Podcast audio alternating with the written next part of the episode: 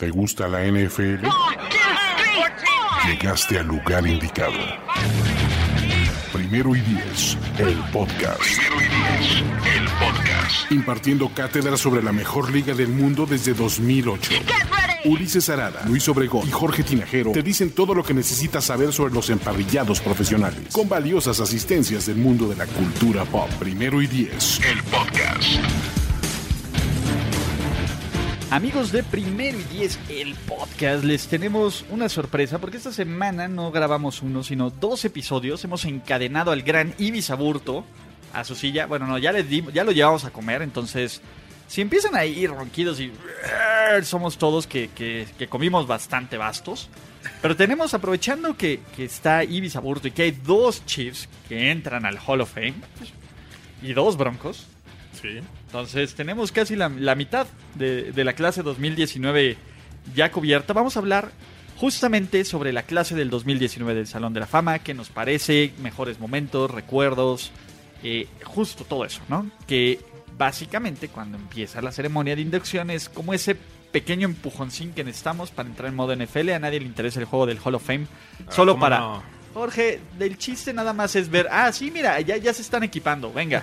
¿Te interesa cuando Eh, juega tu es la equipo, no? Nada más. Pero es la emoción, ¿no? Después de tantos meses de sequía, ver a quien sea, al menos, digo, no vas a ver las estrellas, estoy de acuerdo. Los ¿Qué mejores jugadores. ¿Cuáles ¿Qué estrellas pasó? en Denver? Eh, Muchos. Oye, pero este. Von Miller. Yo la verdad debo, debo ser franco. Eh, lo único que veo del, del juego del Salón de la Fama desde hace muchos años es la primera serie ofensiva de los dos equipos. Y eso sí, y ya ni siquiera meten titulares ahí. Sí, ya y no. ya no meten a tantos, es cierto. Entonces, pues digo, yo creo que esta vez Flaco por ser el nuevo coreback y todo, pues quizás sí, quizá. No, lo creo, sé. ¿eh? Sí, ¿Qué, tal si tampoco se le. ¿Qué tal si se le sale a John Elway? Veto a saber. Pero este, pero es lo más interesante. La, uni- la semana que sí hay que poner atención de la pretemporada, que también ya guardan a muchos, pero por lo menos ves algo un poquito ya más en forma, es la 3. La tres, Exacto, claro. la 2 son por ahí de un cuarto, la 3 es probablemente, si bien te va la primera mitad, y se acabó la 4 es insufrible. No, y hay, y- sí, no, y hay quien, hay equipos que dejan a sus titulares todavía hasta el tercer cuarto, mitad del tercer cuarto, uno que otro ya hasta el último. Bueno, me refiero a todo el tercer cuarto, pero es cuando ya de veras está, ya entraron en forma y es así, ahí sí hay que poner mucha atención. Exacto, es lo más cercano que puedes ver a un juego de temporada regular. ¿no? Antes de, sí. Básicamente. Ok. Pero bueno, diciendo esto, vamos a hablar de lo que va a ocurrir en Canton, Ohio, el próximo sábado. A partir de que, si usted tiene NFL Network, si tiene y si no, obviamente. Pero este, pero si tiene NFL Network, o Game Pass, o Sky, o Total Play. O si va a sigue primero y diez. O si siguen primero y 10, pues pueden seguir el, la clase 2019 del Salón de la Fama. Y vamos a hablar, eh, nos vamos por orden alfabético. Ok. Vámonos por orden alfabético porque tenemos ocho integrantes del Salón de la Fama y el primero fue un pick de primera ronda de 1999. La séptima selección, ¿no? Si no me engaña el... Es correcto. Si no me engaña la Global. memoria global, eh, que jugó de 1999 al 2003 con los Washington Redskins. Washington. Y de ahí fue cambiado por Clinton Portis a Denver. Cambio que celebré en su momento. Dije, gracias a Dios que nos libramos de Clinton Portis. De esos cinco touchdowns. De esos cinco touchdowns y 250. ¿Te acuerdas de ese juego, Ibis? Brutal. La verdad, es el mejor partido en la historia de un corredor en fantasy fútbol. La verdad no, no lo recuerdo, ¿eh? Para que a lo mejor lo bloqueé, pero no, no lo recuerdo. Fue, fue brutal. O sea, fue, eh, fue de la temporada de los Chiefs que iban 13-3, que jugaron contra Denver y que les metió una Ah, de, o sea, de la derrota sí me acuerdo, pero no me acuerdo de la, cómo de la se actuación dio. de Clinton Portis. Sí. Que de bueno. hecho les quitaron el invicto, ¿no? Ahí a... No, se lo quitó Cincinnati con Chad 8-5. ¿Te acuerdas que era todavía Chad Johnson? Ajá. Que él decía, va a venir un equipo aquí invicto en- a Cincinnati y se va a ir con su primera derrota. Con Kitna. No, bueno, sí tengo que Con tomar... Joe Kidna. No manches. No, no, no. yo Era estoy- John Kitna, bueno. John Kitna era el, no- el año de novato de Carson Palmer y jugó John Kitna. Bueno, Y Chad. Jones- o Chad eh, Johnson regresó un regreso de despeje para Ya touchdown. estaba Hushmanzada. No, creo que Juiz Manzade llegó el siguiente año. Pero Chad Johnson todavía no era un- como un household name. Ok. Entonces, pero bueno. En fin, estamos hablando del gran Champ Bailey. Champ. Champ Bailey, eh, él le tocó, él no fue campeón. No, jugó el Super Bowl 48 y pues prácticamente fue el último de, de su carrera. ¿Qué tal?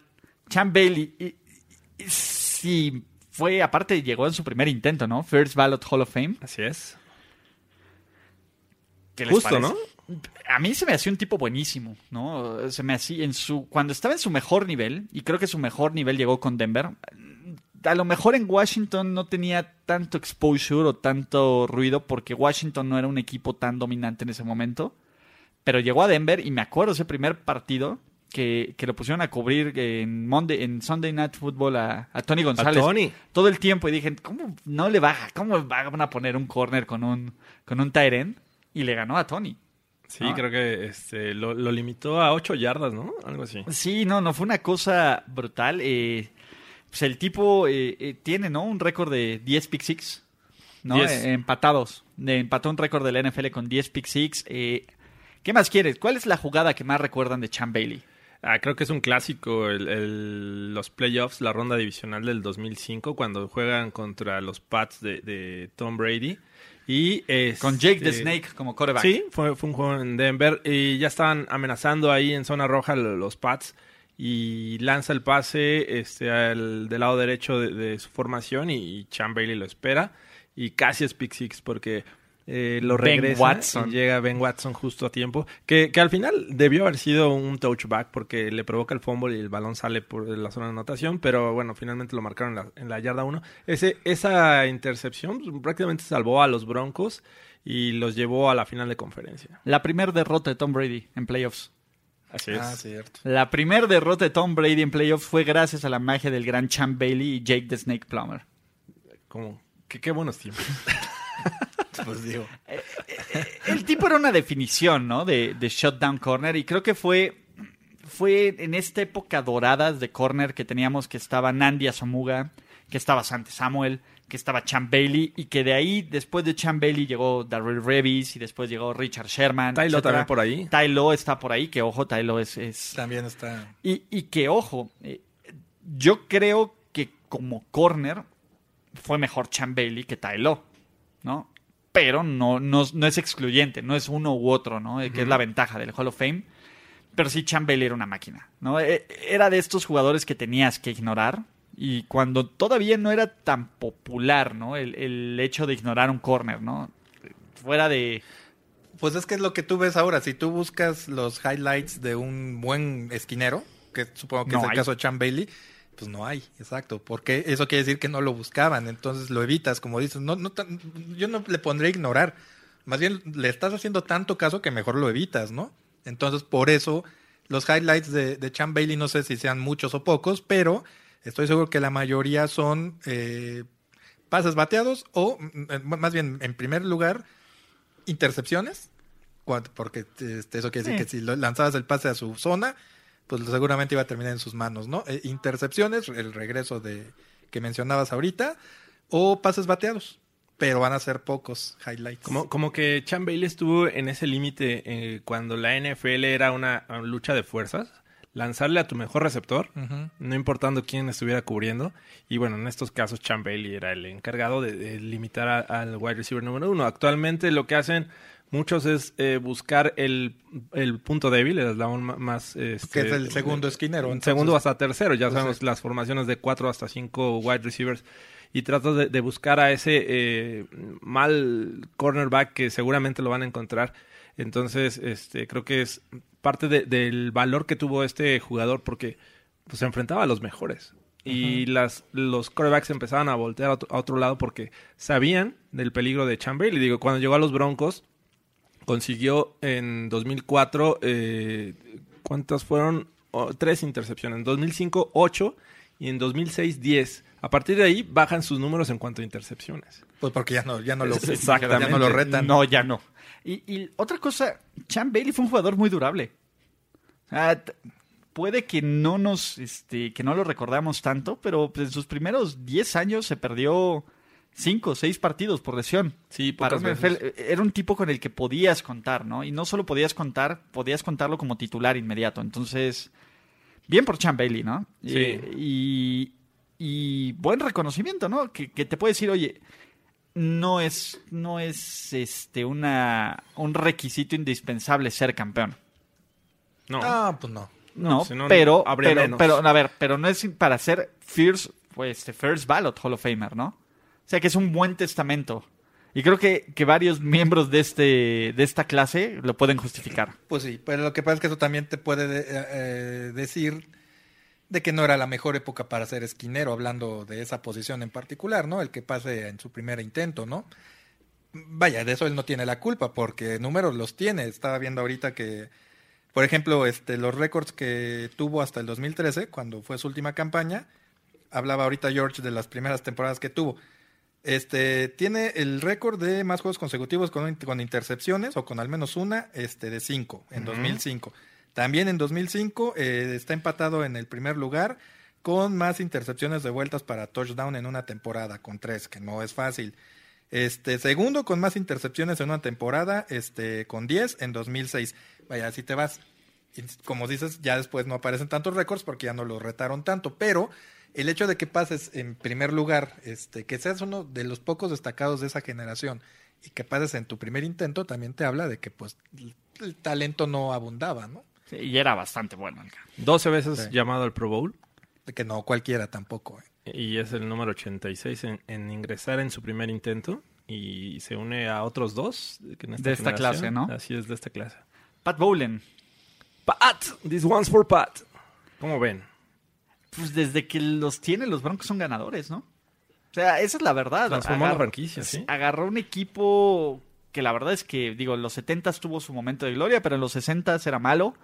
Antes de que llegara el gran John Elway, pues no era un buen equipo. Por eso llegó el gran John Elway, ¿no? Básicamente. Era un equipo que daba sus tumbos. Digo, llegaron al Super Bowl en el 76, si Ocho. no mal recuerdo. Este, 78 contra los Cowboys. 78 con Dallas, este, con Craig Morton. Vaya, tenían sus, sus, Sus momentos. pero no eran consistentes.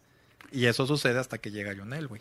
Sí, y, y creo que desde ese momento hasta ahorita, pues siempre Denver está ahí. O sea, es raro el año, o, o es raro los años consecutivos en donde Denver no es bueno. Como 2019. Exactamente, ¿no? O sea, va a tener dos temporadas perdedoras, pero es 18 y raro, ¿no? 19. Eh, sí, eh, no, muy raro.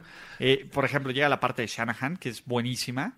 Y aunque después de que se va Shanahan, pues todavía ahí, este, digo, yo sé que McDaniels pues, no hizo su mejor intento ahí, pero incluso, eh, o sea, activo les dio una victoria de playoffs. Pero hay inercia, entonces hay manera, hay con qué trabajar, ¿no? Exactamente, ¿no? Este, John Fox puede que no hubiera sido el, el indicado y el esperado, pero los llevó a un Super Bowl y Gary Kubiak, pues con lo que sobró. Pero eh, eh, eso lo platicamos en el otro podcast, hablando de Denver, y no me acuerdo qué comentario, no me acuerdo quién, qué comentario se hizo, y yo decía eso, ¿los odias? Ah, pues era para Sí, ver a qué equipo para equipo que... Porque regularmente saben hacer las cosas bien. Ahora, ahora les ha fallado la cuestión del coreback y todo. No es fácil encontrar corebacks en, un, en una época en la que ahora todo el mundo quiere corebacks. Entonces, mientras más este lo busque la gente o los equipos, pues más menos probabilidades vas a tener de encontrar uno como el que te gusta, ¿no? Pero este, generalmente los Broncos han hecho las cosas tan bien que, como dice Ulises, pues son contendientes eh, seguida, eh, frecuentemente, ¿no? Entonces, los ves en- tenerlos en playoffs es como la, la norma, no que falten, ¿no? Y eso se instauró con Pat Bowlen. Exacto. Vaya, no, Pat Bowlen creo que llegó poquitito tiempo después de que llegó John Elway. Eh, el güey llega en el 83 y, Y el Pat Bowlen 85, eh, los adquiere en el 84. 84. Sí, vaya, entonces no es que sea culpa de uno u otro, simplemente se juntan las dos cosas y eso es, vaya, fue el, como, como dijiste tú en el otro podcast, de la tormenta perfecta. la ¿no? tormenta perfecta, pues sí, Para fue los un gran complemento. Ahora, muchos dicen que también to- todos los dueños de la NFL tienen que ver con el desarrollo de la liga, en uno u otro papel, por eso hay comités y mil cosas, ¿no? Desde competencia hasta cuestiones ya de económicas. Exacto, de, de publicidad y todo esto. También tuvo mucho que ver en el crecimiento de la liga como tal. Yo, la verdad, alguna vez cuando, cuando falleció, este, leí que alguien puso que fue un innovador. Sinceramente no lo pongo en esa categoría. Innovadores, poquitos. Al Davis, Lamar Hunt, quizás hasta el mismo Jerry Jones con la cuestión. Jerry Jones en la parte de marketing Sí, fue negocio. Ah, ah, e- e- ese, esa, ese título se lo daba yo a Jerry Jones, porque él sí llegó a revolucionar todo para que la liga sea lo que es ahora, ¿no? Eh, hablando en cuanto a marketing, y en publicidad, negocios, en todo. business. Eso. Pero este, yo, yo más bien le doy más valor a Pat Bowlen por darle estabilidad y valor a una franquicia. Y, y ojo, la verdad es que los resultados son sorprendentes. Digo, olvidemos eh, estos últimos 20 años maravillosos de los Pats, porque son algo Fuera poco lo- visto. sí, ¿no?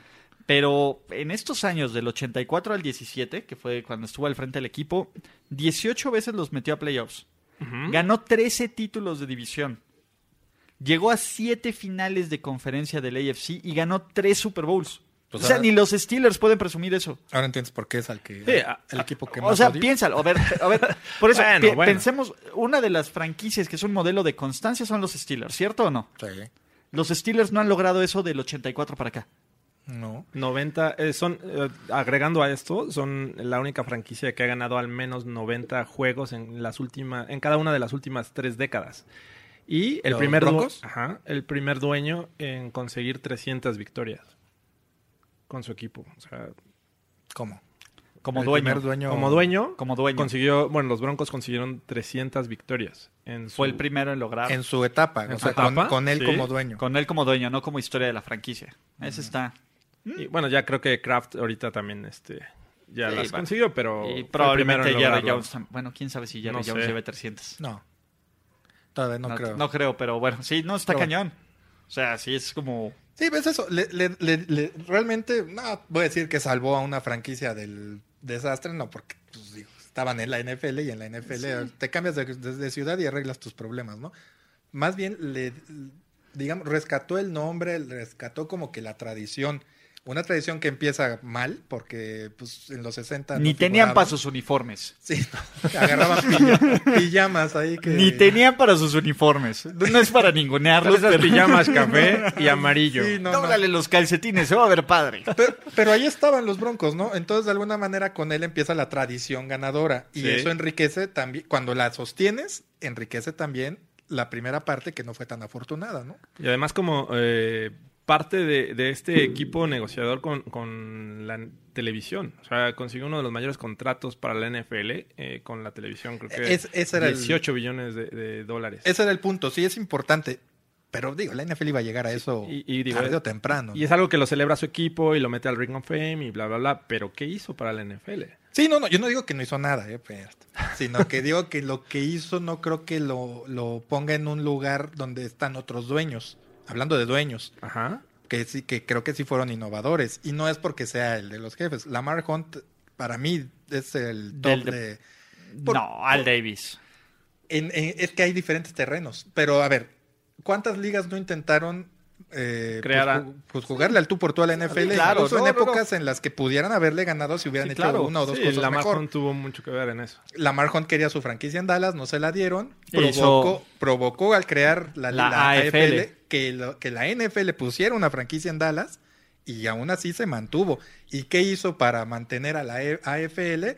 Pues mejor quitó, sacri- literalmente sacrificó a su equipo y lo mandó a otra ciudad, a Kansas City, para que la liga sobreviviera.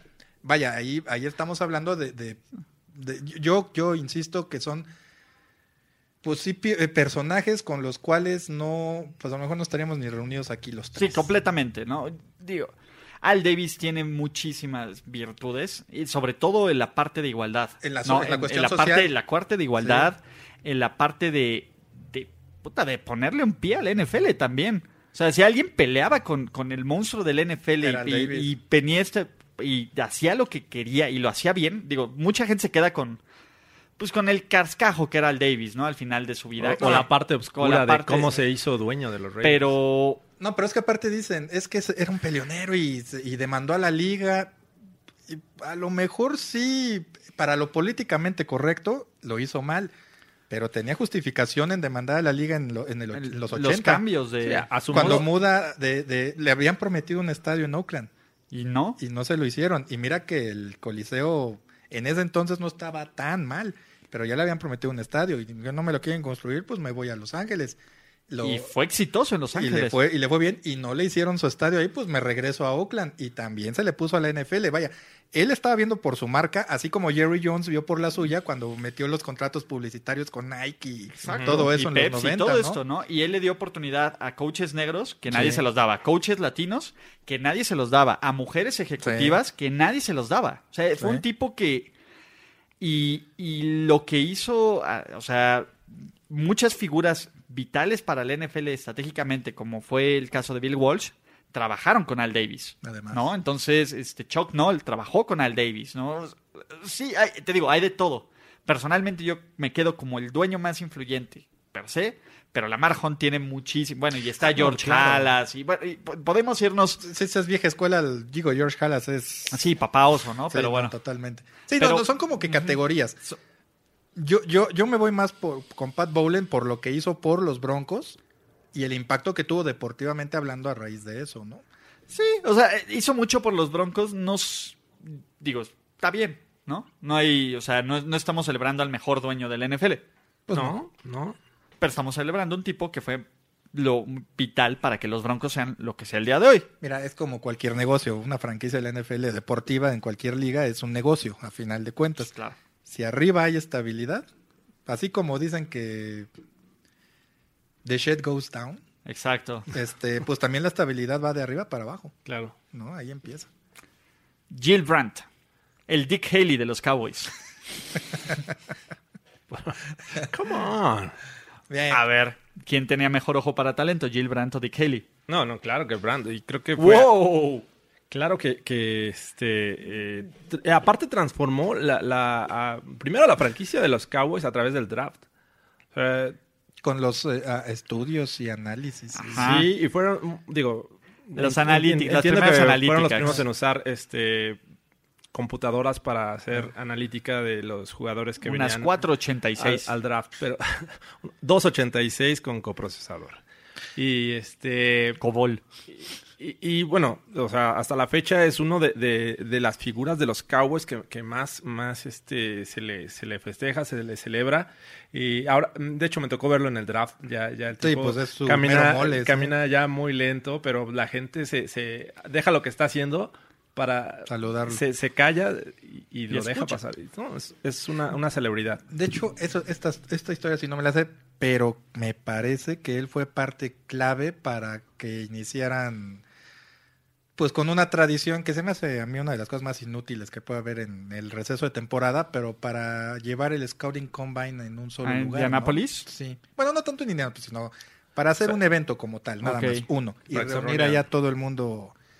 Digo, se me hace inútil, la verdad, porque a final de cuentas, después, antes y después del Scouting Combine, todos los equipos van y prueban otra vez a sus tarea. jugadores. Exacto. Entonces, Eh, pero está, está divertido tenerlos ahí. Todo. Pues qué bueno ¿Y que sabes te quién era, el que no. ¿Sabes quién era el que apañaba el mejor lugar siempre ahí?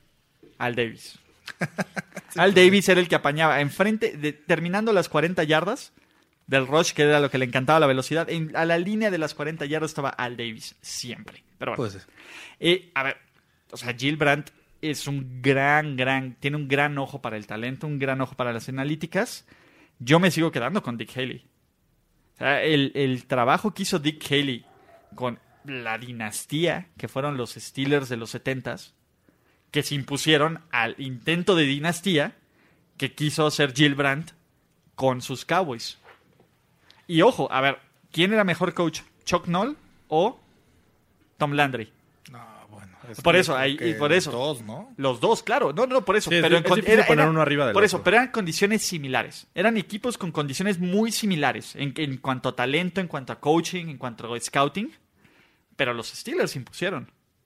Y además tenían más competencia Pittsburgh en ese entonces que. que bueno, Dallas Minnesota la- traía un buen, muy buen equipo. Muy buena defensiva. La Minnesota traía un muy buen equipo. Este, por ahí, ¿quién más era contendiente en esos? Los Rams que- empezaban un poco a ser contendientes. Eh, más o menos. Pero no consistentes. Vaya, eran. Sí, no, de era- cuenta unos tipos broncos de Denver que estaban Sí. con altibajos en ese entonces, ¿no? Sí, creo que, que la verdad es que el talento estaba con los Dolphins, con los Raiders. Exacto. ¿no? o sea, en ese momento. había- había- la- pesaba más la americana. Y en la nacional, pues yo creo que Minnesota nada más. Minnesota era quien se le ponía el- Filadelfia medio. Filadelfia iba apenas Empezaba, creciendo, ¿no? sí. Este Los gigantes no existían. los gigan- los Redskins no existían todavía, este O habían existido. porque Green Bay iba menos. Green Bay no traía nada, este Detroit no traía nada, San Chicago- Francisco se les puso al brinco. pero al final ya en los ochentas. No, no, no. Al fin, Bueno, al principio de los- con- al en principio la de los- segunda en de- las- mitad de los 70, San Francisco Un se poco. le puso al brinco. Llegaron a dos finales de conferencia contra Dallas. Exacto, pero las perdieron las dos. Y las perdieron las dos. Exactamente, pero pues apenas ahí lo- los, los ¿cómo se llama? Los Rams con, con la defensiva que tenían, ¿no? Con Jack Youngblood, con este eh, Deacon Jones, el Fearsome Foursome. Que Deacon Jones también ya estaba. Ya estaba pues en la Más parte, allá en el ocaso, ¿no? mal, pero Mel- Melvin, este, Merlin Olsen, ¿no? Eh, con este equipo. Pues sí, pero pues en el frente a frente, pero digo, a ver, cosas que hizo Jill Brandt en los 70s, en 60s y 80s se siguen haciendo hoy. Se mejoran. ¿Cuándo pero se fue Jill Brandt de los vaqueros? 88 con Tex, con Tex Schramm y O sea, con- cuando llegó la reingeniería cuando llegó la Jones. reingeniería de Jones. Ok. Él todavía seleccionó a Michael Irving. Exacto, o sea, de alguna manera tiene que ver con esa dinastía. Papel limitado, ¿no? Pero ahí está. O y a sea, Herschel Walker. influyó y a más Herschel tiempo. Walker. A Herschel Walker. Influyó, Sí, mucho más exacto. tiempo que, que, que lo que hicieron con los Steelers, ¿no? Este, Haley. Es, que, eh, eh, exacto, entonces tú- lo que comentas, ¿quién, es, ¿quién fue mejor buscador de talento? Mm, eh, es difícil. Con los Steelers acabó eh, al final de los 70. Sí. No, porque Y todavía él- fueron un poquito competitivos, el principios de los 80s, pero hubo un cambio. Un Pero cambio les, que- les que- costó trabajo, o sea, mucho los- tiempo, ¿no? Que también para los Cowboys. También los para los 80 Cowboys después de oscuro. The Catch. Los Cowboys después Ah, de The sí. Catch también. Fue, fue básicamente el, el Casi bajón. lo mismo. Fue igual, nada más que el- la, la subida fue mejor de los Cowboys en los 90s. Ah, exacto. Sí. Fue, fue, le duró menos el trauma, ¿no? El trance del, del cambio. Sí, y los Cowboys fueron más efectivos en los 90s que en los 70s. Sí. Entonces, algo que no pasó con Pittsburgh.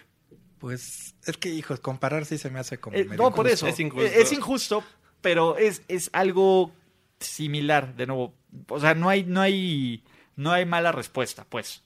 ¿No? Eh, Y es cuestión de gustos.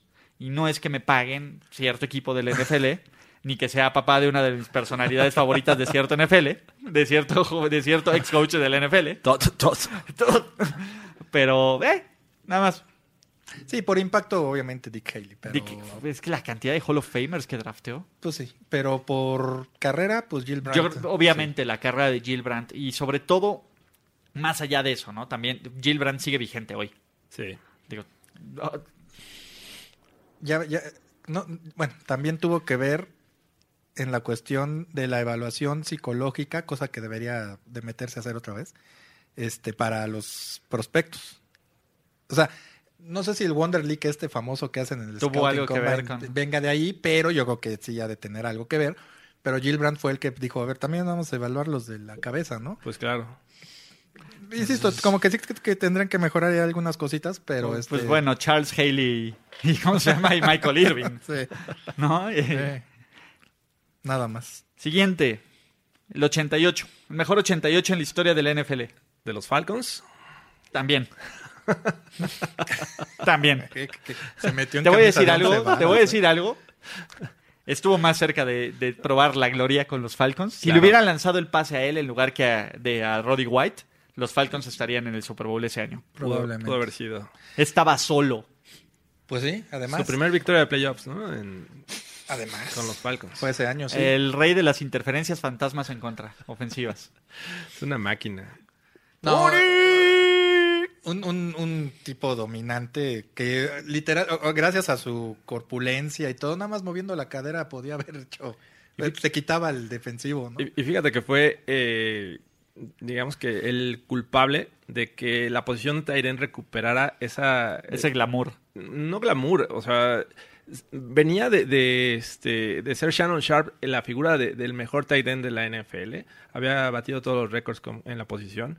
Pero no era el físico que, que regularmente veíamos en un end. mira que era- Shannon Sharp estaba. que era un tackle Sí, prácticamente más con manos de receptor.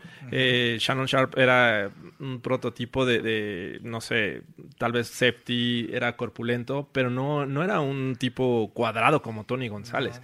Y llega Tony González eh, este, y empieza a hacer bien las cosas. eh, el tipo no solo sabe bloquear, sabe ser una amenaza, sobre todo en zona roja. Esos pases que iban eh, en la- en- a lo más alto de, que nadie lo, nadie lo sí. podía alcanzar y lo bajaba bastante bien. Creo que TonyGonzález hi- hizo, hizo época. como dicen en el tráfico sin miedo. Digo, pues tenía el Entre cuerpo. dos, ¿no? O no, sea, no había problema. O sea, ese físico con el que contaba lo sabía. Tú lo ibas aprovechar. a taclear y salías lesionado, ¿no? Porque pues, estaba muy grandote. ¿Quién es el único jugador que tiene más recepciones en la historia de este deporte que Tony González? Jugador. Jer- Jerry Rice. Jerry Rice. Sí. Número dos en la historia de la NFL en recepciones con 1325. Y lo hizo con una calidad de corebacks. Es malísima. mali- bueno, de promedio a mala.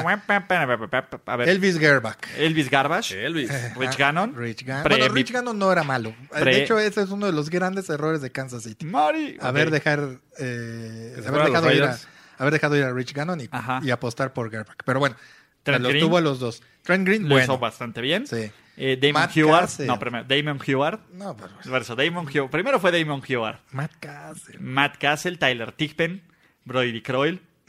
Brady Quinn. Creo que Eh, también no, no, ya- pero ya no, ya, ya estaba él en Atlanta. Él, en 2009 se fue con Matt. Ryan. Entonces ya no, ya no le tocó Brady Quinn. No, no, ya no le tocó Brady Quinn, ya no le tocó... Tyler Tickpen sí le tocó. Sí, el ese 2008 fue muy, muy oscuro. Sí. Eh, de hecho, creo que él no le tocó Matt Cassell, porque Pioli A lo ver. mandó... De los primeros movimientos de Scott Pioli fue mandarlo a... ¿Cómo se llama? A, a- a este Atlanta. Según yo, no le tocó él. Pero, eh, híjole, ¿qué, qué se puede decir? ¿Tony González es el mejor tight end en la historia de la NFL? Sí. No, yo creo que el mejor sigue siendo Kellen Winslow, pero el más productivo yo sí Tony Es González. que al final es por carrera. La verdad es que la carrera de Tony González Y, y por no, dices, tiene, ¿no? ¿no? tiene un punto bajo. O sea, el tipo, tú sabías lo que te iba a rendir, tú sabías lo que iba a hacer, era un tipo constante, era un tipo que duraba, era un tipo que salía a jugar. La verdad es que fuera del juego de Champ Bailey que lo borraron, era muy complicado de, de Ya- borrar. Y hasta los últimos juegos de, de su carrera, Con ¿no? los Falcons lo hizo. A ver, el tipo se retiró como, con dignidad. Algo que muchos muchos Terens, Antonio Gates Whedon, no, no lo hacen. Sí. O sea, Tony González fue un modelo de constancia. O sea, no, no, cuando vieron. Es, es algo, es algo que me gusta. De un tipo que dura tanto tiempo en la liga, porque duró 17 años, y no te acuerdas un momento que Tony González te diera lástima. No, no, no. Jugó, yo creo que este, al. No, no quiero decir al 100% con los Falcons, pero sí a un 90%. Sus épocas con Atlanta, perdón, él fue All Pro con Atlanta un par de veces. ¿No? A ver, último año. Ahí te va. El último año de Tony González, 83 recepciones, 87, 859 yardas, 8 touchdowns. 83 es brutal. O sea, para un Tyren es brutal. O sea, digo, no es un Gronk que, que tuvo un... O sea, Gronk fue brutalmente bueno, pero no te duraba. Tony González, ahí te van. ¿Cuántos partidos se perdió? Se perdió uno en 1999, uno en 2006 y ya. y ya. Y para la posición eso es... o sea, en demasiado, 17 muy durable, años. sí. En 17 años. O sea, es brutal. Pero es Es- que no jugaba playoffs. no es cierto, Tony. Pues sí, y- e insisto otra vez, la comparación a lo mejor es injusta porque Kellen Winslow eh, también jugaba en otro tipo de ofensiva, Sí. lo buscaban también más, pero había más, había más opciones también, vaya. Pero tenía más o menos un físico similar, digo, hablando de, de las épocas, como para dominar también en esa, en esa época, en los, fin- los, los 80 prácticamente. Entonces, este, pero vaya, yo sí sigo poniendo a Kellen Winslow por arriba. Sí. Un poquito, a lo mejor no muy lejos, pero sí productiva o sin duda Tony González. o sea, es que si me das una carrera es Tony González. Si me das una temporada es Gronk. ¿Ya de toda Por la eso, historia? Por eso, si me das una temporada, la temporada de Gronk es brutal. La, la que rompe todos los récords es brutal. Ah, o sea, sí, Gronk, pero- Gronk en su momento, eh, imagínate un Tony González más ilegal. No, totalmente. Pero- Pero, pero, yo, lo, yo lo pondría hasta arriba si hubiera hecho una temporada más o menos similar durante 3, 4 años seguidos. Ese es el asunto. Por eso, Gronk tiene 3, 4 años muy buenos, pero no son consecutivos. No, exacto. O sea, a ver, un año, un buen año lo puede tener cualquiera. Dos años, y, y estoy hablando de seguidos también, consecutivos. Dos años ya eres un buen jugador. Tres años así al mismo nivel, eres ya un fuera de serie. No más bien un fuera de serie, un muy buen jugador. Ya de cuatro para arriba, eres, eres Hall of Famer casi, casi. Pero, pero eso es a lo que tienen que ser consecutivos.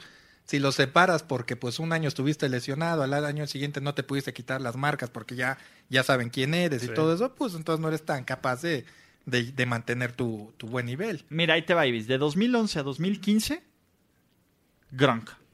Y eso que tuvo el mal año 2013 de la lesión. Y aún así tiene casi 5.000 yardas. Tiene 53 touchdowns. O sea, tiene 4, 3 All Pros. Sí, por eso, a ver, te no digo, es, es- es parte de, ¿no? Y, y es al- como la famosa comparación, ¿quién fue mejor, Brady o Montana, no? Pues es... es un ejercicio bonito de podcast, pero Sí, sí, no, sí. no hay respuesta mala, pues. No, no, no. no. Eh, y digo, ahí quién sabe qué pasó en Kansas City, ¿verdad? Como que ni Tony es visto como persona grata, ni... Es que se le ocurre decir que, que sus mejores años, o que él, ¿cómo fue? Que él se hizo grande en Atlanta, ¿no? Algo así dijo. Te voy a decir, es que- te voy a decir, ¿sabes cuál fue el tema? Es que nadie lo pelaba en Kansas City. ¿En qué sentido? Pues Tony González siempre, siempre cuando estaba en Kansas City, siempre había alguien mejor que él. En cuanto al, al, al talk y al boss. Primero era, este, ¿cómo se llama? Shannon Sharp, de principios, ¿no? Ah, ok, ok. ¿Sí ¿En me explico? Sí, sí, sí. Después de ahí, la gente se fue con el mame de Antonio Gates y de Jason Witten. O sea, piensa cuándo fue el momento en que Tony González empezó a recibir ese crédito. Pero a ver, yo, yo le... de, de acuerdo a lo que dijo Tony González, de que realmente creo que dijo su mi carrera despuntó en Atlanta, algo así. Digo, está bien. No creo, eso sí no, es yo, un- yo tampoco es- se lo creo. Yo nada más le hubiera, le hubiera respondido, a ver, Tony, pues no, de entrada no hubieras llegado a Atlanta de no ser por haber estado en Kansas City. O sea, Sí, no. por 12 grandes años. Pues ¿Sabes sí. a mí qué me indigna mucho que hacen los Chiefs? Que yo creo que también le enoja. ¿Que le den el número? 88 a cualquiera. Independientemente, eh, independientemente de que lo- solo retiran los números hasta que, ¿cómo se llama? Hasta que, que van al Hall of Fame. Pero, pues, con ciertos jugadores de los Chiefs no pasó. ¿No? Por ejemplo, Derrick Thomas. O sea, después de que pasó lo de Derrick Thomas, no viste a nadie más, aunque no entrara al Hall of Fame, Con el usar el número 58. 58. Nunca más viste a nadie más con el 58. No sé si debía, porque al final Tony González no se quería ir. Lo cambió Scott Pioli. Ni a Montana le dieron el 16. No, bueno, porque ese Bueno, sí ya ese sí estaba, ya estaba retirado, retirado. No, y oficialmente. entiendo. y no, y hasta Len Dawson, fue- Len fue una Dawson gran lo, figura para Por los eso. Len Dawson se lo ofreció. Y, y Tony González lo fue para los Chiefs. Eso no, no, a mí- sí, sí, pero ya el número 16, cuando llegó Montana, Sí, ya estaba. ya- ya Sí, estaba claro, retirado. se lo ofreció Len Dawson para que lo usara. Le llegaron con tres jerseys. Sí, el pero a 3, lo que el voy es- 16 y el O 19. sea, Tony González fue una gran figura para el equipo de los Chiefs.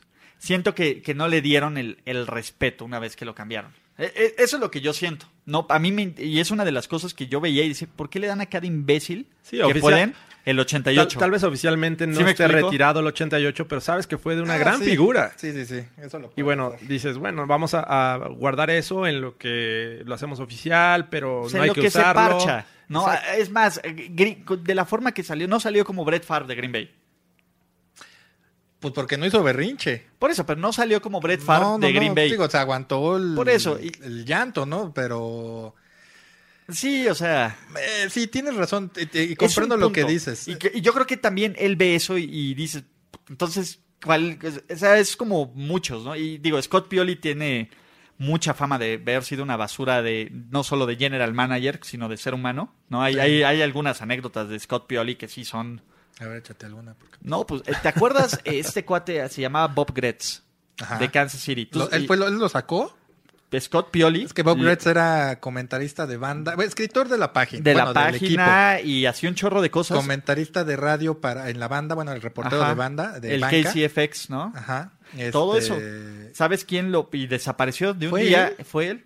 Fue Scott Pioli. A la Jerry Jones como A Tom la- Landry. a la- pero, pero lo desapareció. No, lo no desapareció. sí, no, tiene varias cosas ahí Scott Pioli y- Ok. que son como de muy mala leche, Sí. ¿no? Y que muchas las permitió Clark Hunt.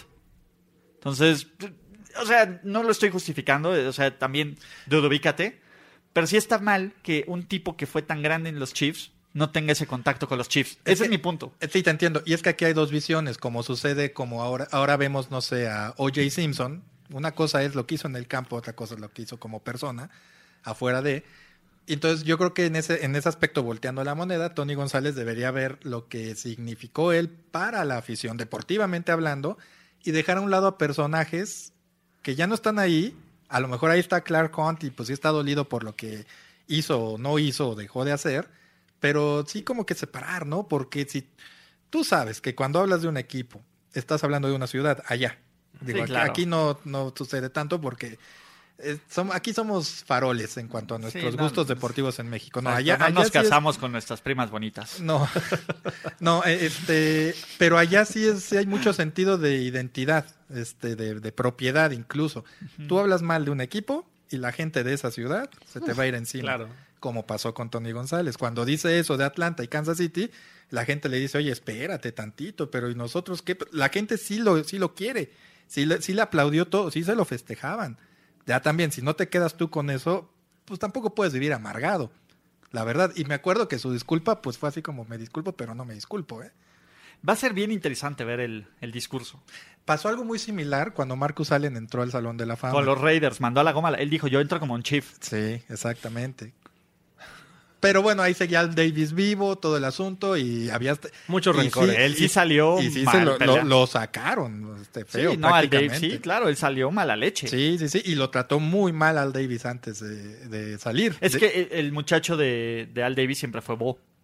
No, y aparte de eso, pues Marcus Allen le pues brilló más que el equipo. Cuando llegó y ganaron Super el. Super Bowl, no, Mar- Marcus Allen era los Raiders. Y tiene no- la carrera más emblemático de la historia de, de la NFL. Entonces, Exactamente. Entonces, eso no le gustó al Davis, que, como dices tú, tenía muchas virtudes, pero también era un tipo que, este, pues era muy ególatra también. Pero bueno, son situaciones similares. Yo creo que aquí Tony González va, va a ser muy interesante cuando menciona. quiero Chiefs. escuchar. Quiero, quiero, quiero Exacto. escuchar. La verdad es que si algo saben bien es, es hacer el, ¿cómo se llama? El, el tema del discurso. Exacto, pues ya veremos, a ver.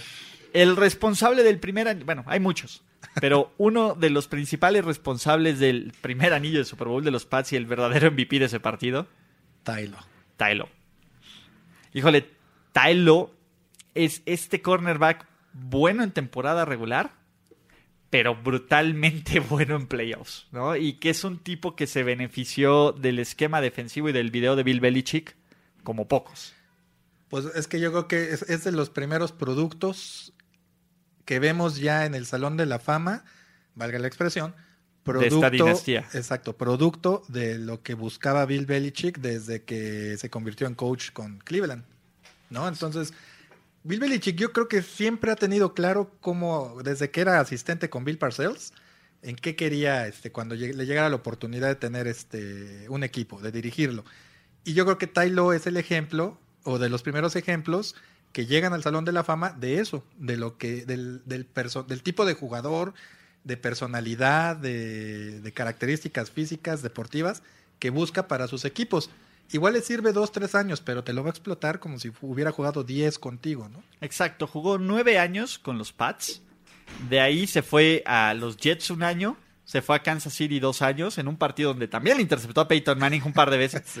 Y Peyton Manning lo alcanzó. ¿Te acuerdas ese juego de playoffs? Le intercepta a Peyton Manning, le intercepta dos veces. En la primera ya va a anotar y lo alcanza Peyton Manning. Y de ahí falla el gol de campo este, Lawrence Steins. En el juego donde el idiota de Tony Dungy y, y, este, ¿cómo se llama? Y, y Herman Edwards se visten igual. Estúpidos, este, hermanos lelos, estúpidos, pero bueno. Eh, eh, ¿Te acuerdas de cada detalle? Sí, tengo, tengo, tengo una buena memoria para estupideces. Como dices, la memoria e- eidética. La memoria idiótica. Entonces, este, ¿cómo se llama? Entonces, sí. Eh, de ahí juega otro año con los New York Jets. Termina en Denver, ¿no? Donde las estre- donde los corners van a morir, Tylo. Tylo, sí, en 2009 creo.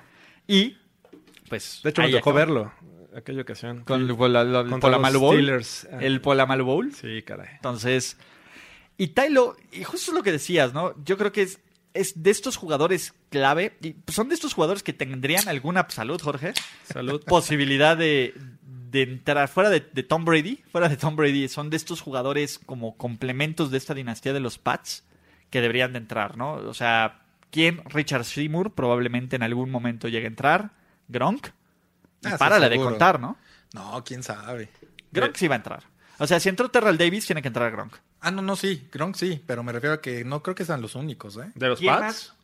Sí, de los Pats. Salud. Salud, salud. Eh, A ver, ¿qué otros Pats de, de esta dinastía? Fuera de Brady, Gronk y probablemente Richard Seymour. ¿Vince Wilfork? Puede ser. Matt, Matt Light, Es una opción. el liniero ofensivo. Eh, Matt Light nunca fue el mejor liniero. A ver, espérate. Estamos hablando de la mejor dinastía y estamos hablando de Tom Brady, quien No lo protegía. No, no sé si Wes Welker. Nah, No, no, no nah, creo. Wes Welker fue un producto de sistema. Sí, o sea. Dan O'Connolly es otro. es que- Vinatieri, por ejemplo. Vinatieri, seguro, Vinatieri. seguro, Ok, Vinatieri. seguro, Ok, sí. Este. Y aún, a pesar de haber hecho cosas también muy buenas con Indianapolis, pero ya no tan espectaculares como con Nueva Inglaterra. Todavía sigue pateando, ¿no? Además- Desde- todavía tiene su- él, él- él estaba pateando desde el Super Bowl contra los Packers. Sí, además, sí, cierto. Entonces, Pero este, te, te menciono yo a Matt Light y, y Dan O'Connelly porque platicamos en el otro podcast que la línea ofensiva es la que menos crédito se lleva. sí. Obviamente, si tú mencionas a posibles futuros miembros del Salón de la Fama, y te digo yo estos dos nombres, van a decir, no, pues este güey, ¿qué, qué, qué- qué- qué- qué equipos vio? Espérate, pues estaban protegiendo a Tom Brady. Y si Tom Brady es lo que es ahora, es en gran medida también gracias a ellos. ¿Dónde estaba Matt Light contra los Giants? En el partido, sí, pues sí, en ese... No, no es cierto. No, No, ¿Qué, no, qué les parece de Rodney Harrison? Nah.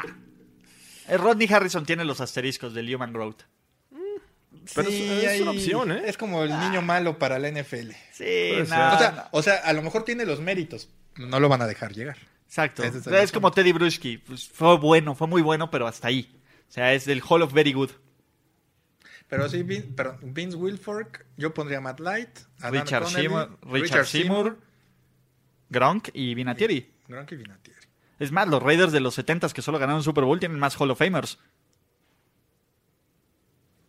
Que eso es lo que dicen. Ojo, los Raiders de los 70 tienen más Hall of Famers que los Steelers de los 70 Yo creo que eso, bueno, ah, comparando la cuestión con los Patriotas y los posibles candidatos que nosotros eh, ponemos en la mesa, tiene mucho que ver con lo que te mencionaba de, de ahorita de Belichick.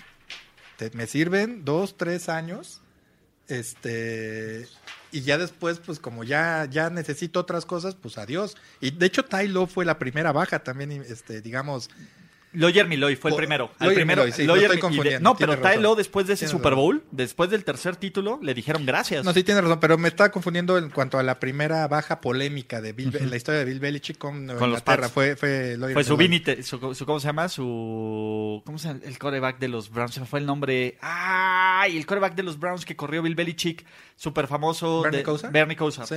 Sí. sí, sí, algo así. Que después se fue a jugar a Buffalo y fue un partido ahí también muy, muy no, bueno. Les hicieron un 31-0 con Sí. los Bills a los Pats, la Sí. última vez que los blanquearon. Y después de ahí ya no hizo absolutamente nada y ganaron el Super Bowl los Pats, pero Pero bueno, pero ese- yo creo que esa cuestión de poner a estos candidatos sobre la mesa y que no sean muchos, habla de, de que nada más Bill Belichick sabe usar a los jugadores que quiere para ese año determinado, para dos años.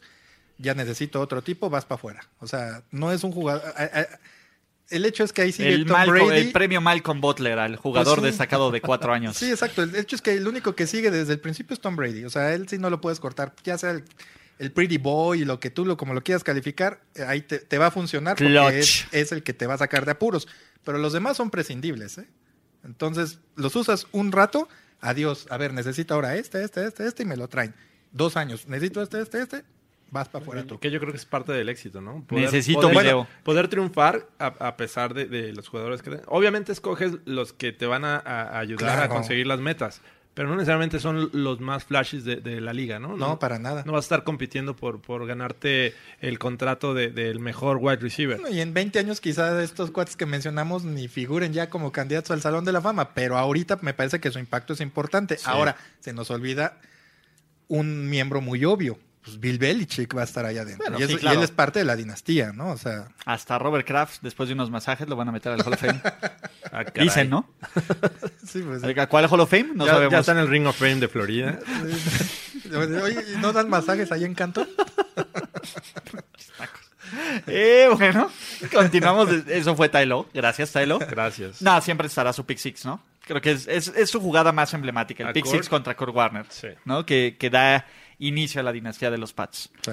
Kevin Maguire. Dato curioso de Kevin Maguire, tal vez lo recuerden con los New York Jets, pero empezó su carrera en Seattle en 1994, segunda ronda. Eh, datos curiosos, eh, bloqueó, tuvo, fue el centro de la línea ofensiva, pa- en- ¿cómo se llama? Para corredores de mil yardas en 13 de 16 temporadas que jugó. En 13 de 16. Sus corredores. Eh, está pens- es, es- es un jugador, pues es un centro, ¿no? Rara vez un centro recibe mucha atención, Sí. ¿no? Y rara vez un centro es un tipo que, pues, a Kevin Maguire lo dábamos por sentado, ¿no? Eh, eh, ayudó a que Curtis Martin, que Curtis Martin, sin ser espectacular, fue constante. bueno, fue- por eso, bueno, fue- es muy bueno, pero te voy a decir, Kevin Cur- eh, Curtis Martin es como Frank Gore. Son tipos muy buenos, muy durables. Sí, no, no, sí, no, no, no son espectaculares. Atrevidos, o sea, de, como dicen, norte-sur, ¿no? Ajá, sí, o sea, lo hace, o sea, tiene, tiene muchas acarreos de 5 yardas en su carrera.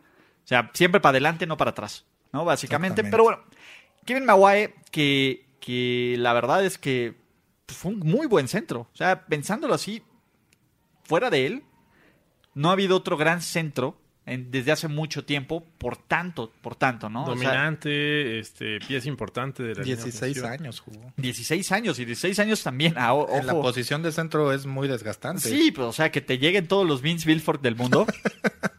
Aparte de los que vienen atrás. Sí, no, Sí, no inventes, no. no, Entonces, todos los Vince Wilfork del mundo, pues sí, sí, sí, sí debes de estar molesto con la vida, ¿no? Entonces, este. Pues bien, qué bien Maguire, ¿no? Eh, Sí, lo que me, perdóname, lo que mencionas este, en su biografía del Salón de la Fama, destacan esa cuestión del liderazgo. O sea, también eso tiene mucho que ver. Son, son intangibles que en un deporte como el fútbol americano tienen mucho valor. Y dice, eh, se le notó por su liderazgo y por su eh, desempeño estable, ¿no? Eh, fue líder de una línea ofensiva que bloqueó para 44 partidos de 100 o más yardas y Él- 7 temporadas de 1000 o más yardas por tierra. él le bloqueó a Chris Johnson, ¿no? Al CJ2K. Eh, ah, sí, Chris Según- Johnson. Le sí. bloqueó para CJ2K. Entonces, este, cuando. Para Lendell White. Para Lendell, cuando todavía, cuando antes de que se comiera Lendell White, ¿no? Sí. Cuando tenían ese un one-two Sí. punch para Curtis Martin. Entonces, Chris Warren. pues, bien, ¿no? O sea, e- es de estos que aplaudes, que, que no, no lo esperas, es como, no es como el nombre que esperabas, pero cuando dices, no, pues no tengo un pero, ¿no? O sea, es, es una buena selección. No, no tienes. De esos jugadores disciplinados, líderes de su área, de su grupo, incluso de la ofensiva o del mismo equipo, ¿no? Pero este, pero que sabían hacer las cosas y la hicieron bien en donde estuviera, ya sea en Seattle, en Nueva York o en Tennessee, que es donde más jugó, más brilló, En- en Nueva York y en Tennessee. Este, y no se andan con esas de que es que se está ajustando al sistema, es que lo aquello. No, o sea, yo voy a hacer mi trabajo. Lo que Yo me voy, pidan, bloqueo y me voy. y adiós. Seis Sí. veces parte de- del All Pro Team. Está bien. Sí. Entonces, este, pues bien. Ocho, ¿no? ocho Pro Bowls. Para un liniero ofensivo, insisto, no es cualquier cosa. No, y para un centro que solo te escogen uno, pues está cañón. Sí. Señoras y señores, Ed Reed. Muchos piensan que Ed Reed ganó dos Super Bowls, pero lo que no saben es que Ed Reed llegó el año después de que los Ravens ganaron su primer Super Bowl. Después del 2000. ¿no? Después del 2000. Llegaron en el 2002, Ed Reed, eh, un año antes que Troy Polamalu.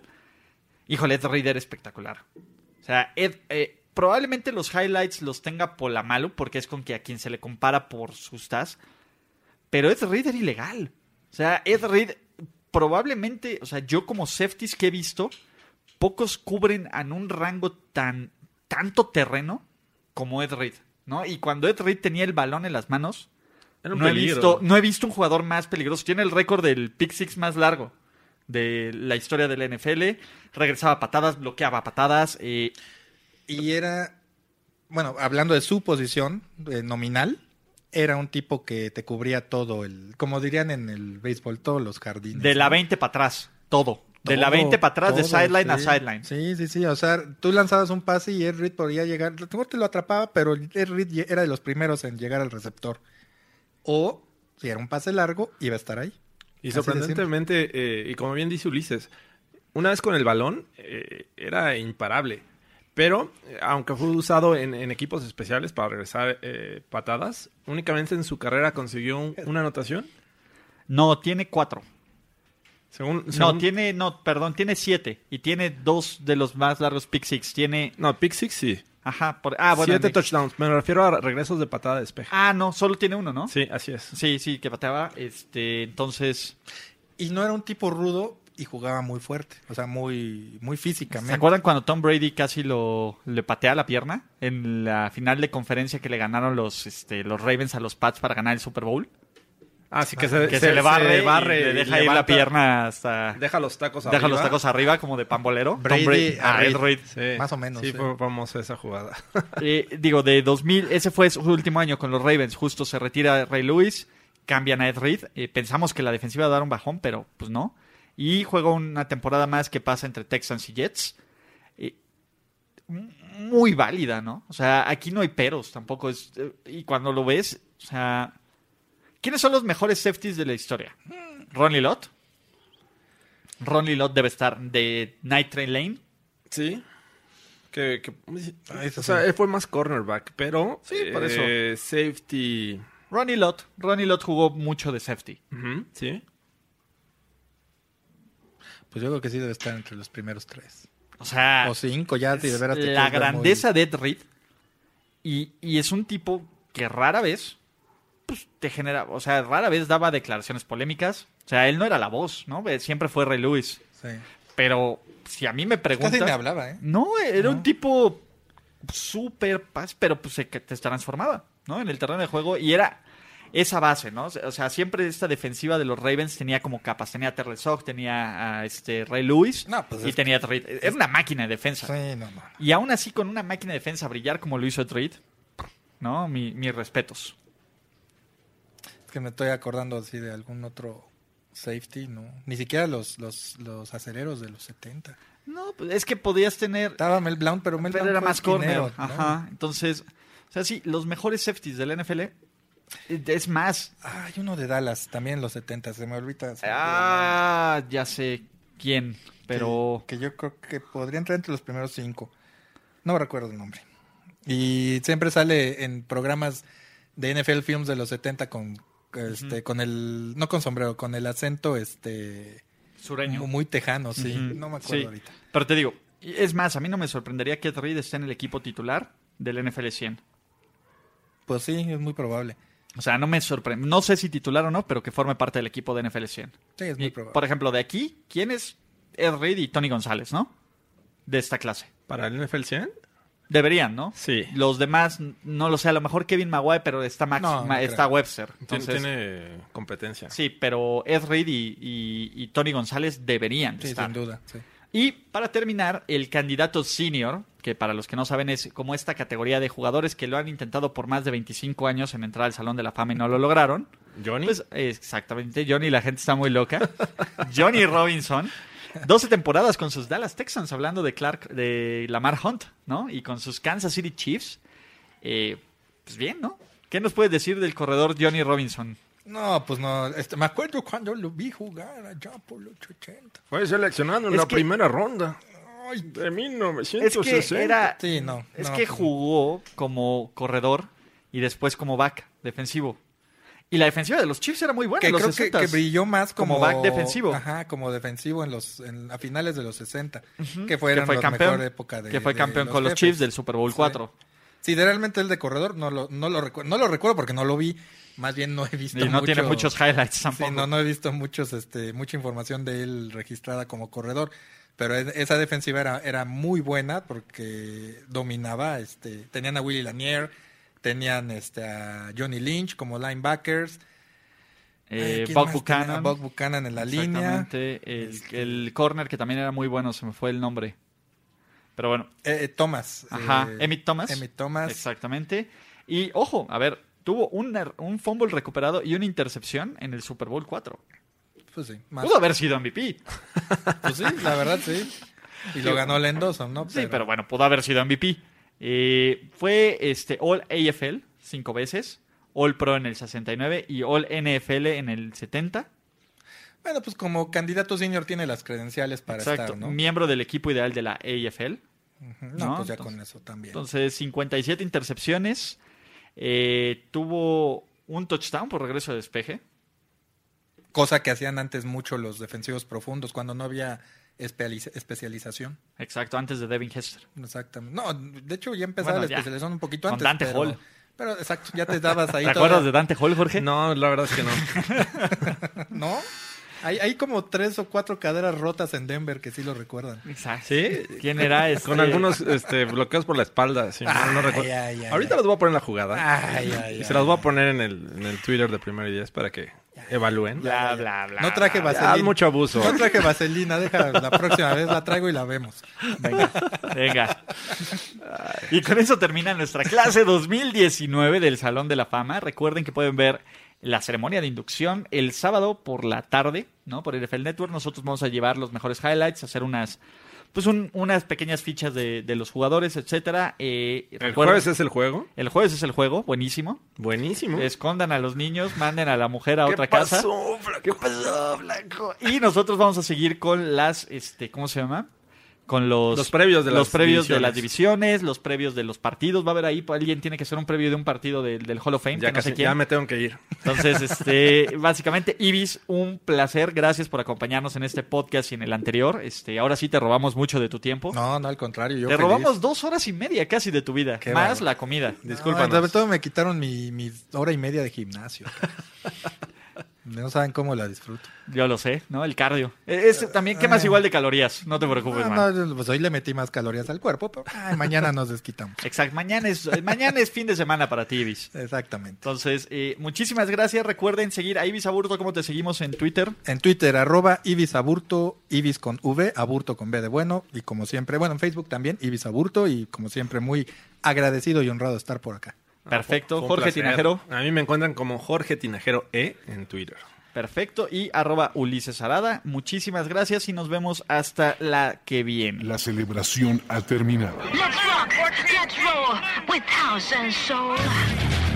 Primero y diez, el podcast. Primero y diez, el podcast. Más verdades, desvaríos y sinsentidos en la próxima emisión de Primero y Diez, el podcast.